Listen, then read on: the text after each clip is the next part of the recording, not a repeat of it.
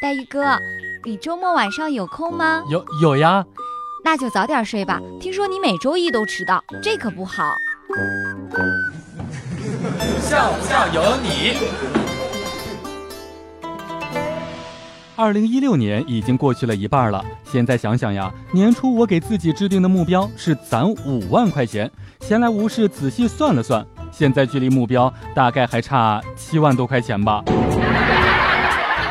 都说熬夜等于慢性自杀，那熬夜和喜欢的人说话，算不算是慢性殉情呢？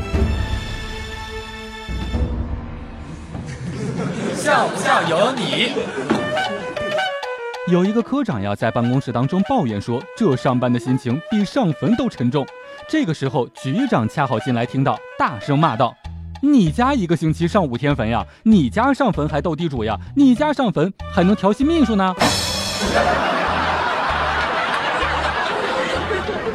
其实呢，黛玉哥并不是想偷懒，只是不知道为什么每次刚要开始工作，就正好赶上了睡觉时间。拖延症这个症状呢，也是让我学会了如何在八小时之内完成三十分钟的工作，以及如何在三十分钟之内完成八个小时的工作。